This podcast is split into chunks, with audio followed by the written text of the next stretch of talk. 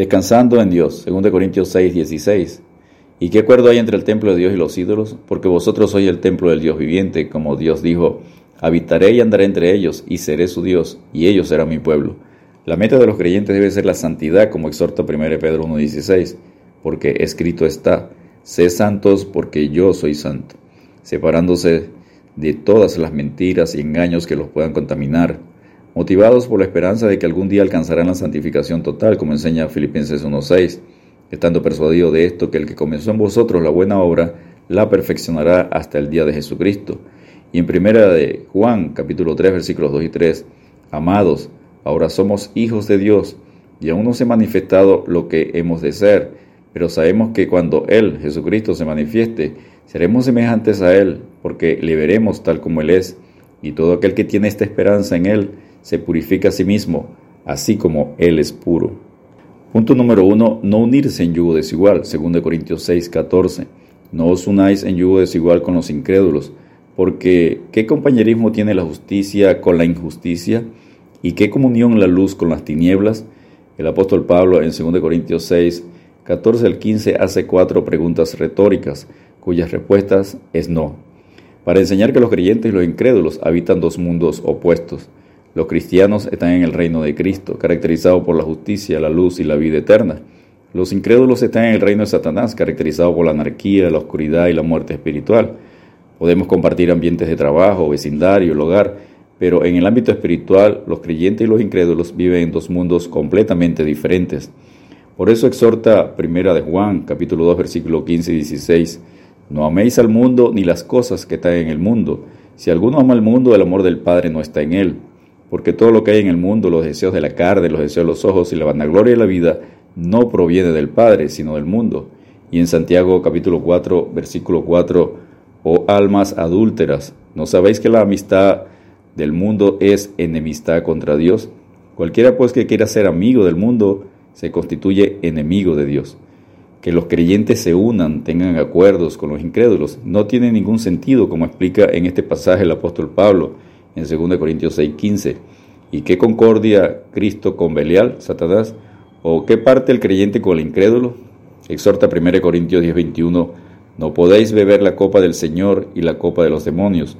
No podéis participar de la mesa del Señor y de la mesa de los demonios. Y en Amós 3:3, andarán dos juntos si no estuvieren de acuerdo. Punto número 2. Consecuencias de unirse en un yugo desigual. Veamos algunos de los pasajes que describen las consecuencias de unirse en yugo desigual en Génesis 6.2, viendo los hijos de Dios que las hijas de los hombres eran hermosas, tomaron para sí mujeres, escogiendo entre todas.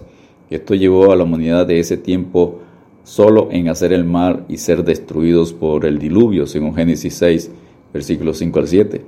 El falso profeta Balaán, en números 22 al 24, enseña al incrédulo e idólatra rey Balac cómo hacer pecar al pueblo de Israel fornicando con sus mujeres y llevarlos a adorar ídolos en número 25, 1 y 2, siendo castigados por Dios y muriendo 24.000 judíos en número 25, 9, y también reseñado por el apóstol Pablo en 1 Corintios 10, 8. Luego Israel se une con naciones incrédulas, idólatras, y termina apartado del Dios vivo y verdadero en jueces capítulo 3 versículos 5 y 6. Así los hijos de Israel habitaban entre los cananeos, eteos, amorreos, fereceos, heveos y jebuseos y tomaron de sus hijas por mujeres, y dieron sus hijas a los hijos de ellos, y sirvieron a sus dioses.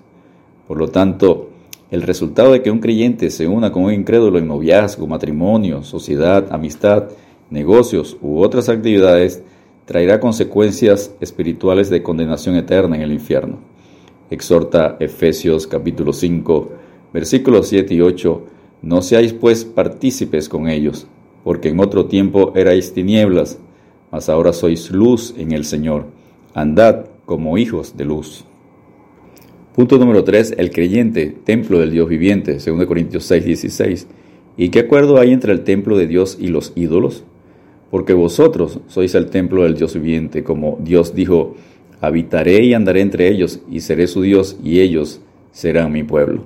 Los creyentes somos el templo del Dios viviente, individual, según 1 Corintios 6, 19 y colectivamente como el cuerpo de Cristo, la familia de Dios en 1 Corintios 3, 16 y 17 y en Efesios 2, 22. La frase Dios viviente que aparece más de 24 veces en las Escrituras. Algunas de estas son 2 Corintios 3.3, Romanos 9.26, 1 Tesalonicenses 1.9, 1 Timoteo 3.15 y 4.10. Contrasta a Dios con los ídolos de las religiones falsas. Por eso Dios manda en 2 Corintios 6.17, por lo cual salid en medio de ellos y apartaos, dice el Señor, y no toquéis lo inmundo, y yo os recibiré. Si tenemos temor de Dios y obedecemos su palabra de no unirnos en yugo desigual, obtenemos la promesa de ser hijos del Dios viviente, según 2 Corintios 6, 18. Y seré para vosotros por Padre y vosotros me seréis hijos e hijas, dice el Señor Todopoderoso. Y entonces podemos cumplir con 2 Corintios 7, 1. Así que, amados, puesto que tenemos tales promesas, limpiémonos de toda contaminación de carne y de espíritu, perfeccionando la santidad en el temor de Dios. Descansemos en Dios, glorificando su nombre, como exhorta 1 Corintios 6:20, porque habéis sido comprados por precio.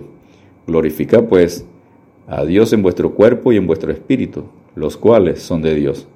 Dios te bendiga y te guarde.